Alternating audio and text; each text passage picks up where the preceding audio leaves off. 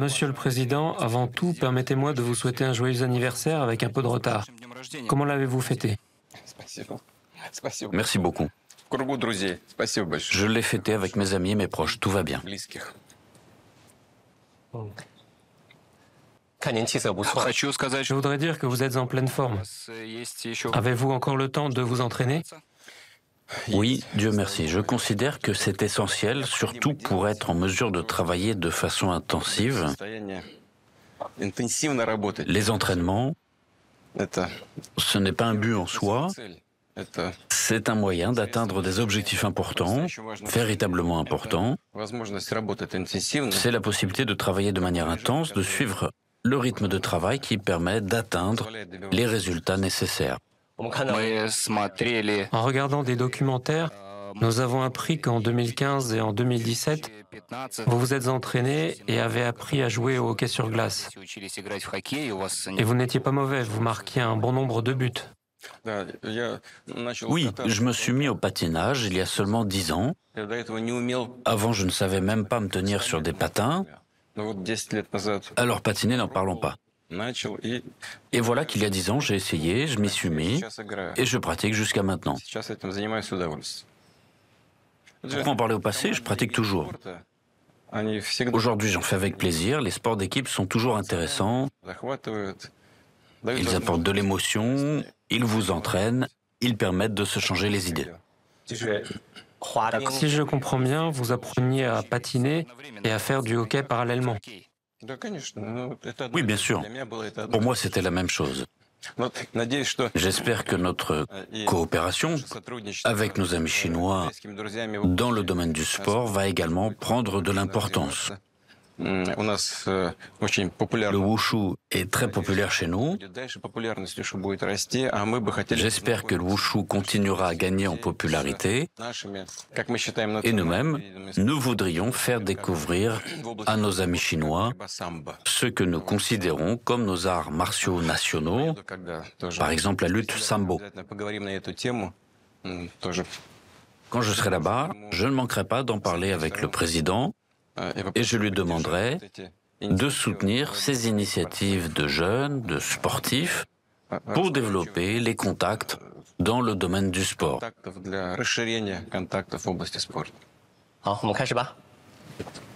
Alors je vous propose de passer à notre interview. Je vous en prie. Monsieur le Président, D'abord, je tiens à vous remercier d'avoir accepté de donner une interview au groupe China Media. Je sais que c'est la première interview que vous accordez depuis deux ans à une chaîne de télévision chinoise.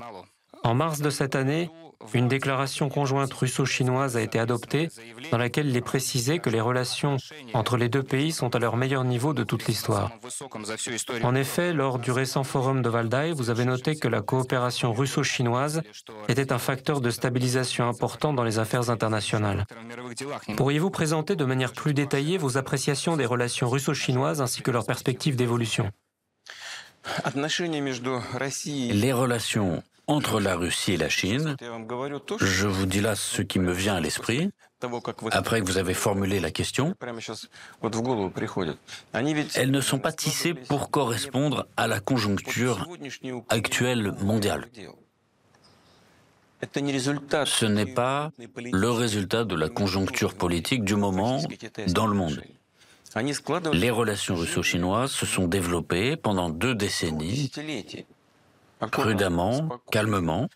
Et à chaque étape, les deux pays se sont fondés avant tout sur leurs intérêts nationaux, comme chacune des parties les comprend.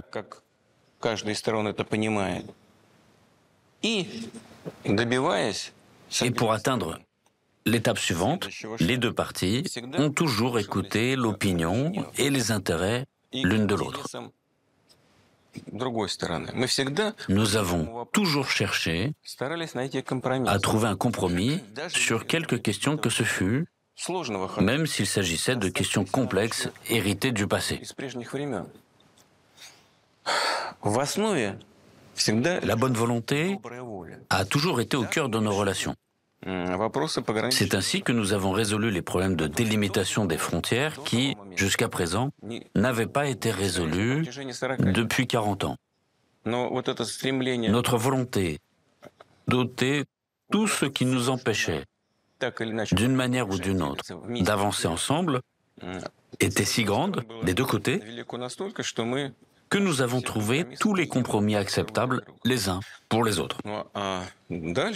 Puis, nous nous sommes mis à développer les relations économiques tout aussi progressivement, remplissant les niches qui appartenaient autrefois à d'autres pays dans nos relations, mais qui n'étaient pas aussi efficaces que notre coopération mutuelle dans un sens ou dans l'autre.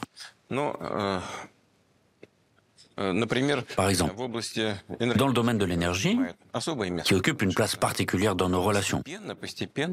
Aujourd'hui, la Russie se retrouve la première pour le montant des échanges parmi les partenaires de la Chine pour lui fournir, par exemple, de l'énergie. Peu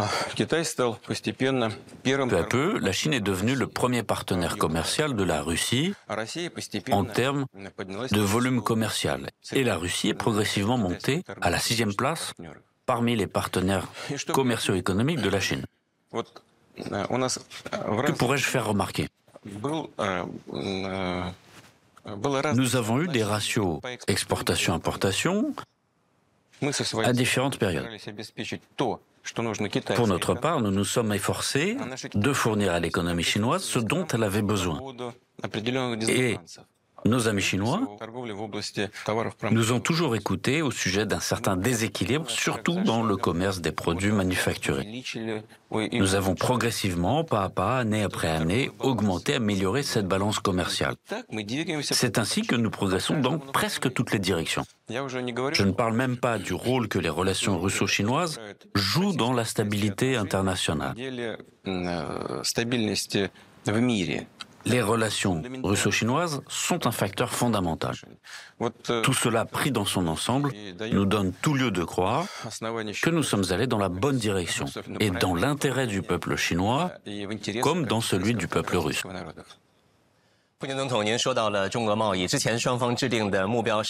Monsieur le Président, vous venez à l'instant de mentionner également la coopération économique et commerciale entre la Russie et la Chine. Antérieurement, l'objectif avait été fixé d'atteindre le volume cible d'échanges commerciaux de 200 milliards de dollars d'ici 2024. En 2022, les deux parties se sont effectivement rapprochées de ce volume cible et nous avons pu ressentir nous-mêmes de nombreux changements. Cette fois, je suis arrivé à Moscou et j'ai vu qu'il y a de plus en plus de marques chinoises qui apparaissent dans les rues, dans les magasins, y compris sur les plateformes de vente en ligne. Dans le même temps, le gaz russe arrive dans les maisons des consommateurs chinois et dans les magasins chinois, on peut voir de plus en plus, par exemple, de produits à base de viande russe ainsi que de produits laitiers. Comment évaluez-vous les perspectives des relations commerciales et économiques entre les deux pays? Les relations économiques se diversifient d'année en année. En effet, j'ai déjà dit que dans le domaine énergétique, par exemple, nous avons une coopération étendue et très diversifiée. Pas seulement des livraisons de pétrole et de gaz. Dans le domaine du pétrole, l'oléoduc fonctionne de manière stable et les volumes de transfert ne cessent d'augmenter. Il en va de même pour le gazoduc Force de Sibérie. Nous avons actuellement de bonnes perspectives. Un accord sur le tracé en Extrême-Orient a déjà été signé. Un autre tracé à travers la Mongolie, qui s'intitule Force de Sibérie 2, est en cours d'élaboration. Les quantités de charbon fournies et d'électricité augmentent. Nous poursuivons la construction des réacteurs nucléaires. Outre la construction de réacteurs nucléaires dans deux centrales, nous travaillons également sur la question du réacteur à neutrons rapides, ce qui permettra d'établir des relations complètement nouvelles dans ce domaine énergétique de haute technologie. On y crée des conditions pour un cycle fermé. Concrètement, il n'y aura pratiquement pas de déchets. Nous avons de très bonnes perspectives dans d'autres secteurs. Il y a la construction automobile, la construction navale, l'industrie aéronautique, l'industrie électronique. J'ai mentionné la construction automobile. Hier, j'ai parlé avec des personnes qu'on peut qualifier d'automobilistes expérimentés. Ne sachant pas que nous aurions une interview avec vous aujourd'hui, mes interlocuteurs m'ont dit sincèrement, vous savez, les voitures chinoises s'enracinent sur notre marché, non parce que d'autres le quittent, mais parce que la qualité s'améliore. La qualité des voitures chinoises s'améliore. C'est pour cela que nos consommateurs choisissent volontiers les produits des constructeurs chinois, en particulier pour leur rapport qualité-prix. Vous avez mentionné l'agriculture. C'est vrai, nous développons également ce secteur. Il y a certaines questions à régler, liées par exemple à l'approvisionnement en produits carnés et ainsi de suite, mais le travail se poursuit. Nous connaissons l'intérêt des consommateurs chinois non seulement pour les produits agricoles, mais aussi pour l'importation de certains produits dont la République populaire de Chine a besoin pour son industrie agricole sur le territoire national.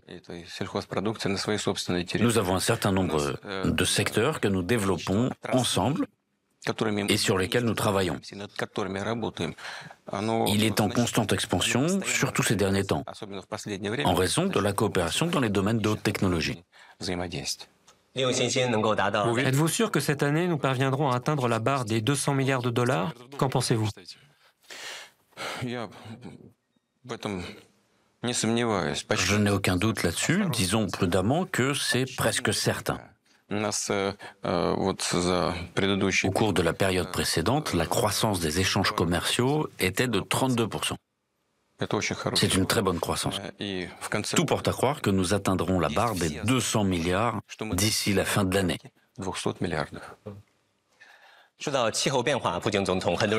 Monsieur le Président, à propos d'une ceinture, une route, je voudrais aborder tout de suite la question de l'énergie. Nous coopérons dans des domaines tels que les énergies renouvelables, la lutte contre le changement climatique, ainsi que sur l'ordre du jour des Nations Unies sur le climat.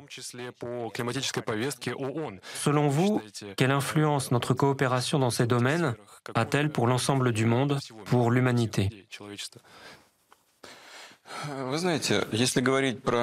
Si on parle des objectifs de développement durable des Nations Unies, il ne se limite pas à un, deux ou trois. Je crois qu'il y en a 17. La lutte pour l'environnement et la lutte contre le changement climatique sont des domaines très importants, mais ils ne sont pas les seuls. Il ne faut pas oublier que parmi ces objectifs, il y a celui de la lutte contre la pauvreté, par exemple. Comment peut-on expliquer aux Africains qu'ils n'auront pas de pétrole, de produits pétroliers, et qu'ils devront se tourner exclusivement vers des sources d'énergie renouvelables que sont les énergies éoliennes, solaires et apparentées? Ces sources d'énergie sont largement inaccessibles aux économies émergentes. Ces gens ne sont donc pas censés manger? Tout doit être équilibré, toutes les décisions doivent être équilibrées. Dans ce contexte, pour ce qui est de l'initiative, une ceinture, une route que propose le président Xi Jinping, je pense qu'il a formulé cette idée il y a une dizaine d'années. Je la juge très opportune. Elle avance bien parce qu'au cœur de ce programme, il y a la tentative de réunir les capacités de nombreux pays afin d'atteindre des objectifs communs de développement.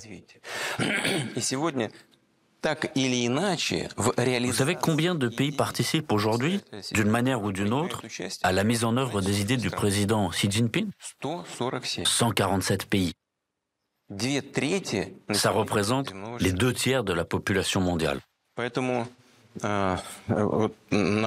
Par conséquent, je pense qu'il s'agit déjà d'un succès, d'une bonne initiative, juste et bien structurée d'un point de vue technologique et qui est toujours en développement. Nous constatons que certains considèrent comme une tentative chinoise de dominer les autres.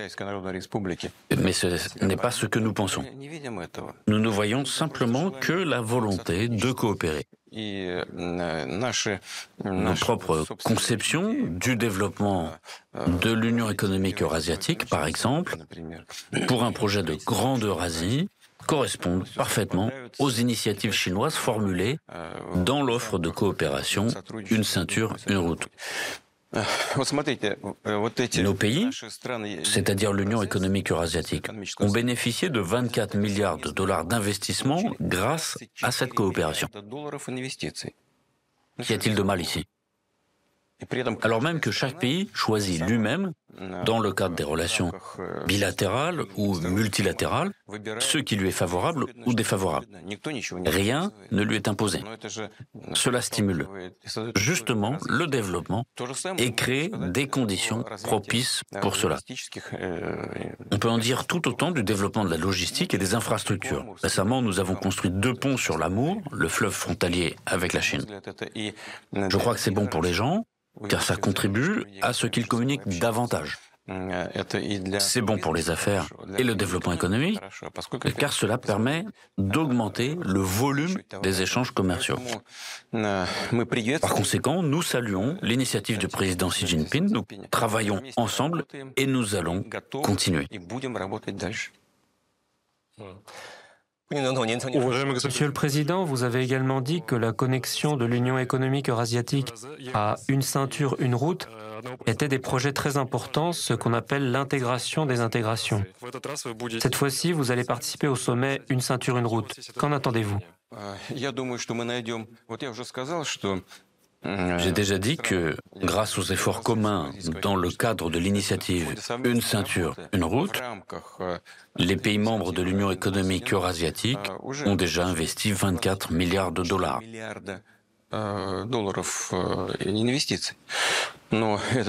Ce chiffre s'accroît étant donné que le nombre de projets mutuellement avantageux s'accroît aussi. Ils sont avantageux non seulement pour les pays qui bénéficient des crédits à cette initiative, mais aussi pour la République populaire de Chine, parce qu'elle reçoit aussi des produits et des conditions pour un développement meilleur et plus grand. Tout cela se fait sur la base d'avantages mutuels. Nous avons donc des projets communs. Il est sans doute encore trop tôt pour en parler, mais je suis sûr qu'il y aura plus de contrats et de contacts entre les participants à l'activité économique, plus de réunions entre les chefs de gouvernement et les ministères qui travaillent en liaison directe. Je ne vais pas énumérer tout maintenant, mais j'ai pris connaissance des propositions du gouvernement russe dans divers domaines. Toutes nos propositions sont décrites en détail sur plusieurs pages et chaque projet représente un travail pour des années, même pour une décennie. Je nourris donc les meilleures attentes, en particulier pour avoir évoqué le sujet avec mes collègues.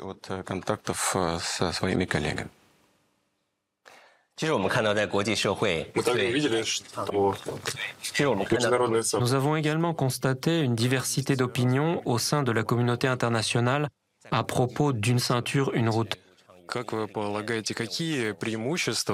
À votre avis, quels avantages le concept une ceinture, une route, qui en dix ans est passé de simple initiative à un projet réellement mis en œuvre, apporte-t-il à toute l'humanité? Il me semble que l'avantage principal du concept que la partie chinoise a proposé consiste dans le fait que, dans le cadre de ce travail, personne n'impose rien à personne. Tout ça ne vise qu'à trouver non seulement des solutions acceptables, mais encore des projets et des moyens pour atteindre un objectif commun qui convienne à tous. C'est en cela que réside la particularité de la Chine aujourd'hui, sous la gouvernance de Xi Jinping.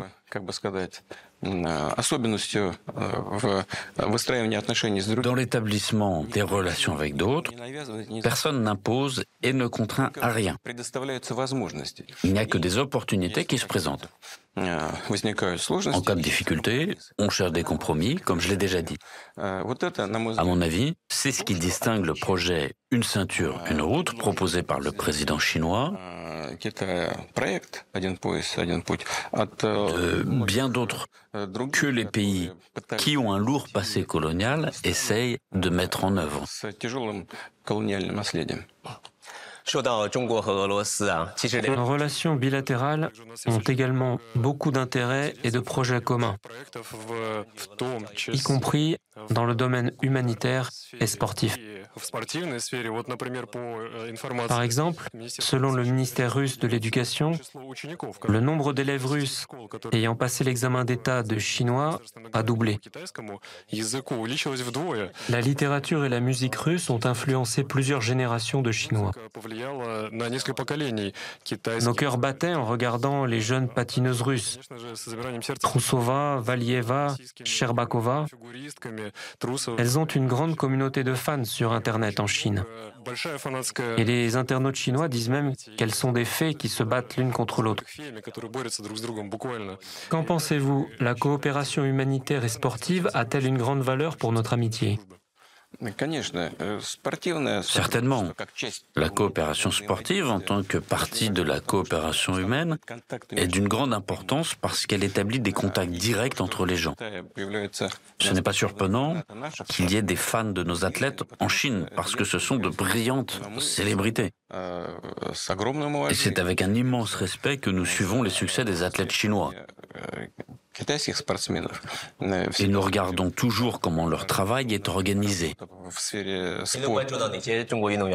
Il y a peut-être des athlètes ou des disciplines auxquelles vous vous intéressez particulièrement? Nous connaissons bien sûr les athlètes chinois, nous connaissons les gymnastes par exemple, des sportifs d'autres disciplines. Il est important de noter qu'en Chine, le travail est organisé de manière professionnelle dans le domaine du sport de haut niveau. Il est également important d'établir des contacts à un niveau plus modeste au niveau de l'éducation physique, dans les régions, de la tenue de compétition entre établissements d'enseignement supérieur, entre des provinces et des régions russes.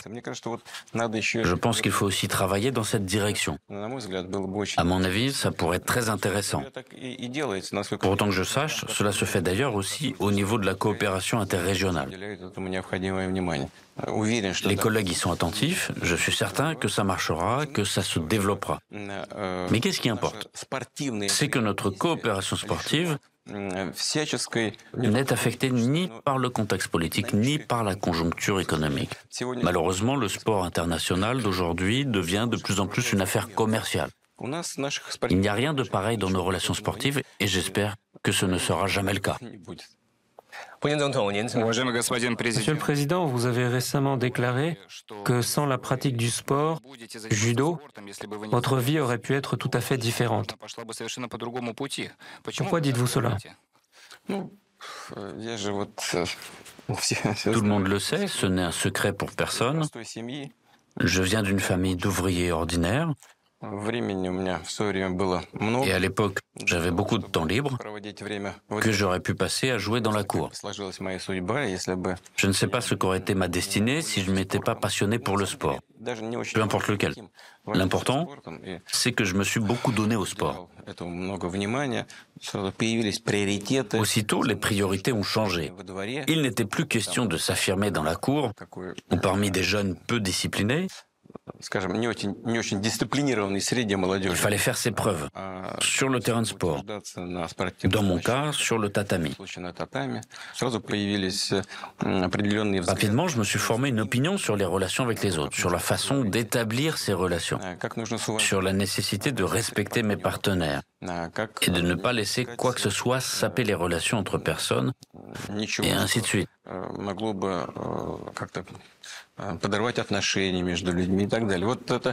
Le sport éduque, et c'est très important. Voilà pourquoi il est crucial de développer notre coopération dans ce sens-là.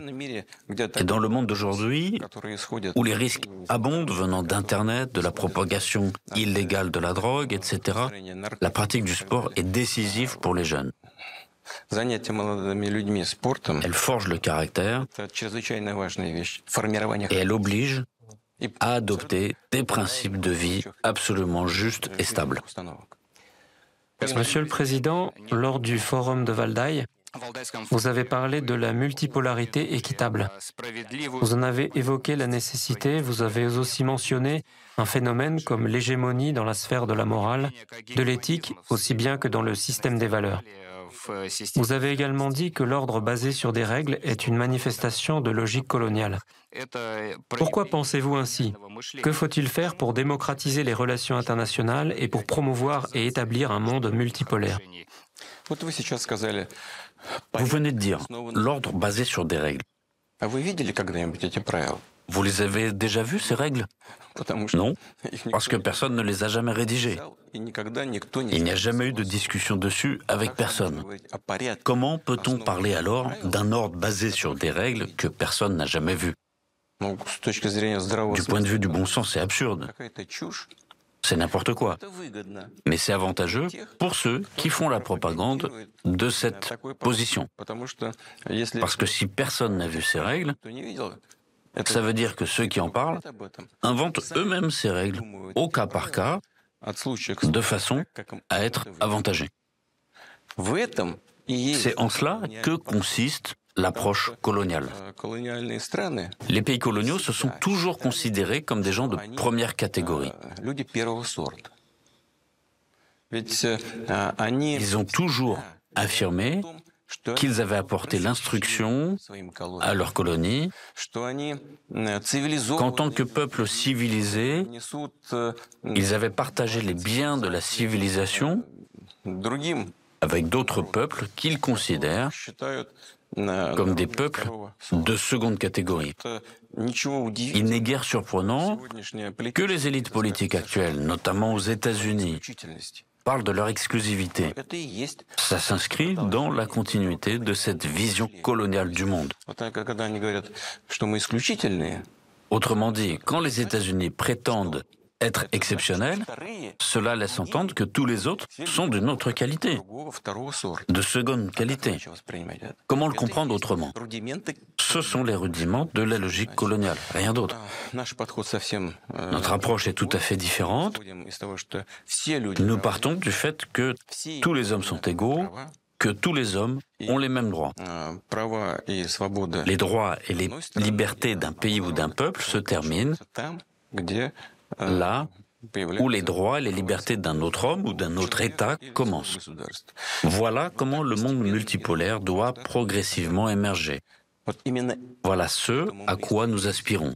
C'est la base de notre coopération avec la Chine sur la scène internationale. Tout récemment, les BRICS se sont élargis, passant de 5 à 11 États membres. Selon vous, quel processus historique reflète l'élargissement des BRICS? En 2024, la Russie assumera la présidence de ce groupe. Quel rôle, selon vous, la Russie jouera-t-elle par la suite et pendant sa présidence au sein des BRICS? Tout d'abord, je tiens à dire que L'élargissement lui-même n'a pas été facile. Le dialogue n'a pas été simple. Je dirais même qu'il a été difficile. Mais en grande partie grâce aux efforts de notre présidence, le président sud-africain, M. Ramaphosa, je tiens à souligner une fois de plus son rôle, nous avons réussi à trouver un consensus et à parvenir à un accord. Qu'est-ce qui est à la base de ce processus d'élargissement? La réalité objective. En fait, le monde multipolaire se crée lui-même. Nous pouvons accélérer ce processus, ou quelqu'un peut essayer de le ralentir, et parviendra peut-être même à faire ralentir le rythme de la construction d'un monde multipolaire. Mais sa création est inévitable. Elle se produit d'elle-même et en raison de l'augmentation du potentiel de nombreux pays, en particulier de celui de la Chine. L'Inde, l'Indonésie et de nombreux autres pays se développent en Asie le Brésil en Amérique latine. La Russie se remet sur pied et prend des forces. Dans tous nos pays, il y a des problèmes. Mais où? Il n'y en a pas Il y en a toujours. Il ne s'agit pas de ça, il s'agit de la croissance des capacités. Cette croissance, elle est évidente. En particulier, dans le domaine économique. En ce qui concerne les BRICS, au moment du sommet de Johannesburg, le rapport entre les économies des pays du G7 et ceux des BRICS penchait déjà en faveur des BRICS à parité de pouvoir d'achat. Après l'adhésion de six autres membres aux BRICS, le rapport a augmenté en faveur des pays des BRICS. Je le répète, c'est une manifestation du processus objectif de formation d'un monde multipolaire. Cela signifie que tous ceux qui ont rejoint les BRICS soutiennent l'idée et le concept de monde multipolaire. Personne ne veut jouer les seconds rôles derrière un souverain. Tout le monde veut des relations égales. S'ils rejoignent les BRICS, ils voient que dans le cadre de l'élargissement et du renforcement de ce format, de ce type de relation entre les pays, nous pouvons atteindre cet objectif en unissant nos efforts. Monsieur le Président, vous connaissez très bien l'histoire, bien plus, vous la créez vous-même. Selon certains, des modèles de développement des relations internationales, le réalisme par exemple, n'ont pas du tout aidé à résoudre les problèmes de développement auxquels l'humanité est confrontée. Aujourd'hui, alors que nous sommes à un tournant de l'histoire, pensez-vous que la conception du président Xi Jinping sur la construction d'une communauté de destin pour l'humanité, ainsi que ses initiatives dans les domaines du développement et de la sécurité mondiale et de l'initiative pour la civilisation mondiale sont importantes. Quelle valeur représentent-elles selon vous? Je vous remercie d'en avoir parlé. Pourquoi? Parce que si j'ai bien compris, ces idées ont été formulées pour la première fois en 2013 je crois, lors de la visite du président Xi Jinping à Moscou. Il était intervenu à l'Institut d'État des relations internationales de Moscou et c'est la première fois qu'il en a parlé. Il s'agit d'une approche globale de l'histoire de l'humanité Bien sûr, tout est lié. Aujourd'hui, alors que le monde multipolaire est en cours de création, ces idées sont devenues encore plus d'actualité. Il en a parlé en 2013 et aujourd'hui, ces idées sont effectivement mises en œuvre. C'est très important. Je voudrais revenir à ce que j'ai dit au début. Nous, tous, et notamment le président Xi Jinping, nous ne sommes pas guidés par des considérations opportunistes. Euh, relative au moment présent, euh, nous essayons plutôt d'évaluer la situation globale et de regarder vers l'avenir. En 2013, à Moscou, il a parlé de la formation d'un monde global et de l'interconnexion entre les destins de tous les pays, de tous les peuples de la planète. Puis, il a lancé l'initiative Une ceinture, une route. Il s'agit de la mise en pratique de ce dont il avait parlé en théorie.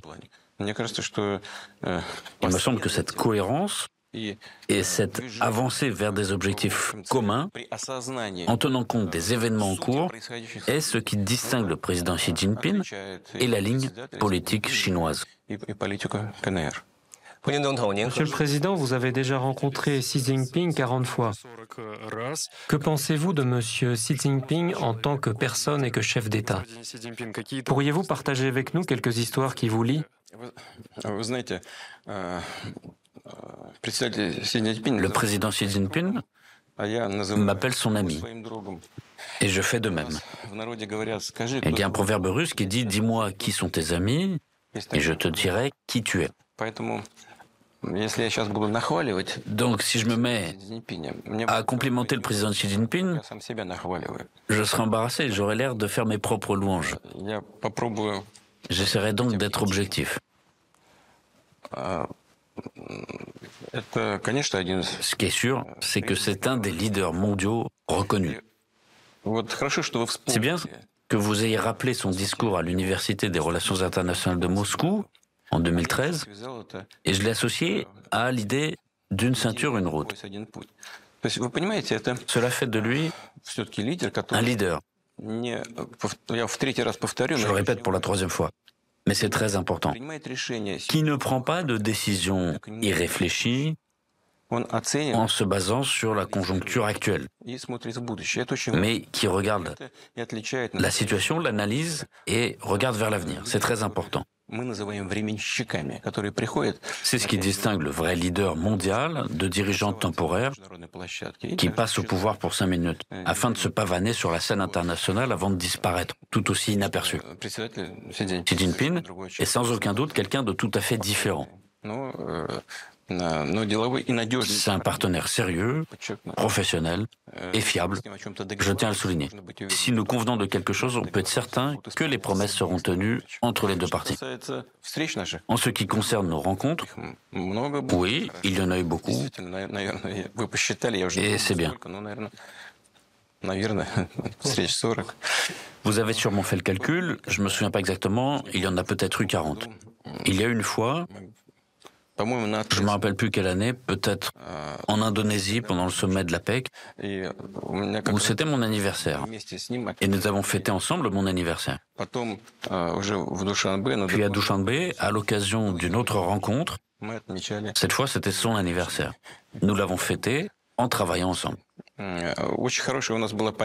J'ai beaucoup apprécié la visite de Xi Jinping en Russie. Nous sommes rendus ensemble à Saint-Pétersbourg. Nous sommes montés à bord du croiseur Aurore. Nous avons fait une croisière sur la Neva. Nous avons discuté dans une ambiance neutre et bienveillante des relations bilatérales et de la situation actuelle en détail. Je pense que c'était l'atmosphère la plus amicale. Nous avons beaucoup parlé, abordé de nombreux thèmes, discuté de tout. Nous sommes allés au fond des choses, calmement, dans la bienveillance. L'atmosphère était presque familiale. Comme vous le savez, il est aussi venu en Russie au mois de mars. Cette visite d'affaires s'est très bien passée. Elle a une grande importance pour le développement futur de nos relations.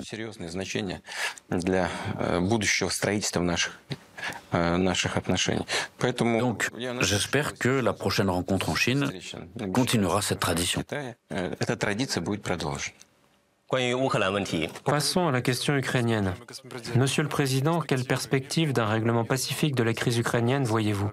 Quand reviendra la paix Vous avez également mentionné le document chinois sur la solution politique à la crise ukrainienne. Comment l'évaluez-vous? Oui, nous sommes reconnaissants à nos amis chinois de réfléchir à la manière de mettre fin à cette crise. Néanmoins, je voudrais rappeler que les opérations militaires en Ukraine n'ont pas commencé avec notre opération militaire spéciale, mais bien avant en 2014, quand les pays occidentaux, qui s'étaient portés garants des accords entre le président ukrainien Yanukovych et l'opposition, ont oublié leurs garanties quelques jours après. Et bien plus, ont facilité le coup d'État. Et les responsables de l'administration américaine ont déclaré ouvertement qu'ils avaient dépensé beaucoup d'argent à cet effet. Si ma mémoire est bonne, ils ont parlé de 5 milliards. Et maintenant, il se passe ce qu'il se passe. Je n'irai pas maintenant débattre pour savoir si c'était une révolution ou pas, une révolution de couleur ou pas. Ce qui est sûr, c'est que c'était un coup d'État. Certes, il résultat des erreurs commises par les dirigeants de l'époque, mais tout de même, ces erreurs devaient être rectifiées à l'aide de procédures démocratiques et non à l'aide de combattants dans les rues. Les pays occidentaux ont préféré suivre une autre voie, celle du coup d'État, et ensuite, par l'intermédiaire du régime de Kiev, ils ont lancé des opérations militaires dans le sud-est de l'Ukraine, dans le Donbass, et pendant huit ans, ils ont tué des femmes et des enfants. En Occident, personne n'a fait attention à cela. Ou bien, on a fait semblant de ne pas remarquer. Bien que des accords aient été signés dans la capitale de Biélorussie, à Minsk, appelés donc les accords de Minsk, la Russie n'a ménagé aucun effort pour maintenir cette voie et trouver une solution à ce conflit. Même, ils ne nous l'ont pas laissé faire. Pire, les autorités ukrainiennes ont fini par déclarer que les accords de Minsk ne leur plaisaient pas et qu'il n'avait pas l'intention de les suivre. Ajoutez-y le fait que les États-Unis ont commencé à entraîner l'Ukraine dans l'OTAN, ce qui a conduit à une escalade du conflit. Je vous rappelle que lorsque l'Ukraine a obtenu son indépendance, ou plutôt a déclaré son indépendance, le document fondamental qui a servi de base à l'Ukraine indépendante, c'est la déclaration d'indépendance. Et la thèse principale de cette déclaration d'indépendance stipule que l'Ukraine est un État neutre. Or non, en 2008, pour une raison quelconque, il n'y avait pas encore de crise, on a annoncé qu'on attendait l'Ukraine dans l'OTAN. Pourquoi donc On n'a toujours pas compris pourquoi. Et ainsi, d'année en année, la situation s'est aggravée. Finalement, la crise de 2014 a éclaté. Il y a eu des combats. Le résultat, l'escalade, est passée à un niveau supérieur. Donc, le début de l'opération militaire spéciale russe n'est pas le début de la guerre. C'est une tentative pour la terminer. Quant à ce qu'il faut entreprendre pour mettre fin à ce conflit par des moyens pacifiques, nous ne nous y sommes jamais opposés. En outre, à l'époque, nous avons même convenu à Istanbul que nous étions prêts tout en assurant, je tiens à le souligner, les intérêts légitimes de la Russie dans le domaine sécuritaire. La partie ukrainienne s'était tracé un cadre très rigide pour assurer la sécurité et nous l'avons pratiquement accepté. Mais dès que nos troupes se sont retirées de la capitale de l'Ukraine, de Kiev, la partie ukrainienne a immédiatement jeté tous ces accords au feu.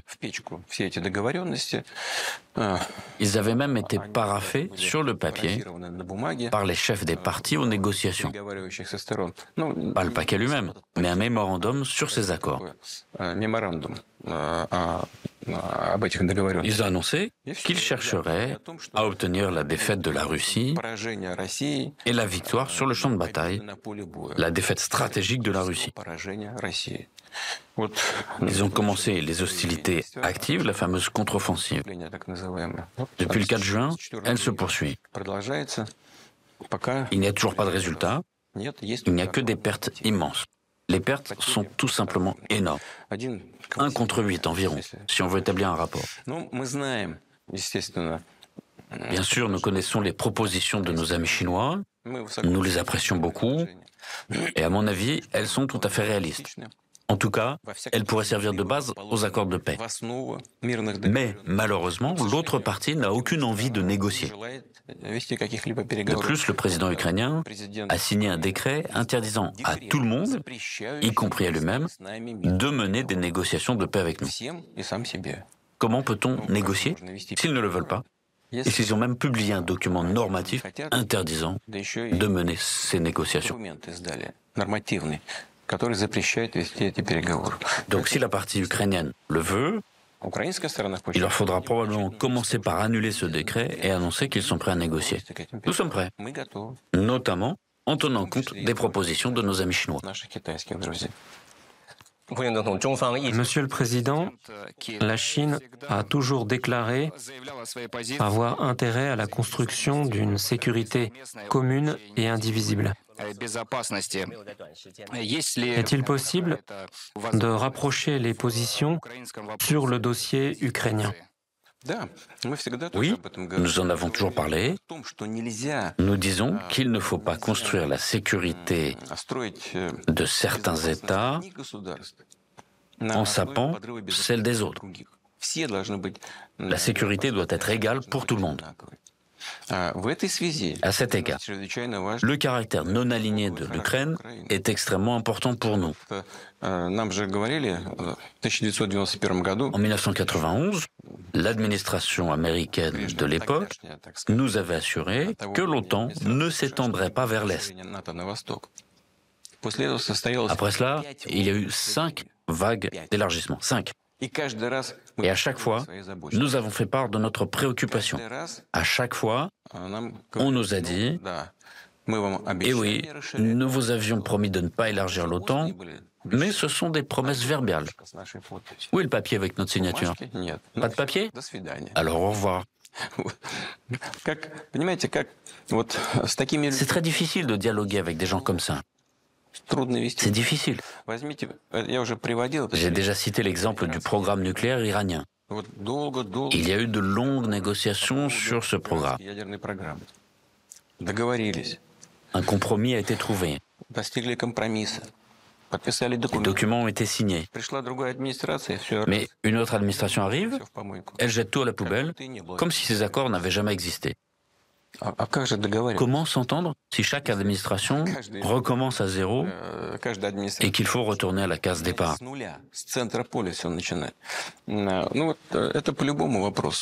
Ça concerne toutes les questions, tous les sujets, y compris celui que nous abordons en ce moment.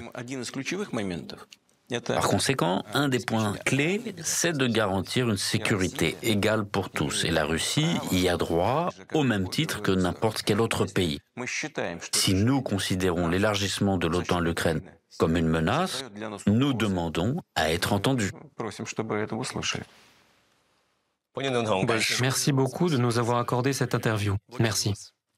Je l'ai fait avec plaisir pour les téléspectateurs chinois. Et je tiens à vous remercier du fond du cœur et je voudrais adresser mes meilleurs voeux aux citoyens de notre pays ami, la République populaire de Chine. Je vous remercie.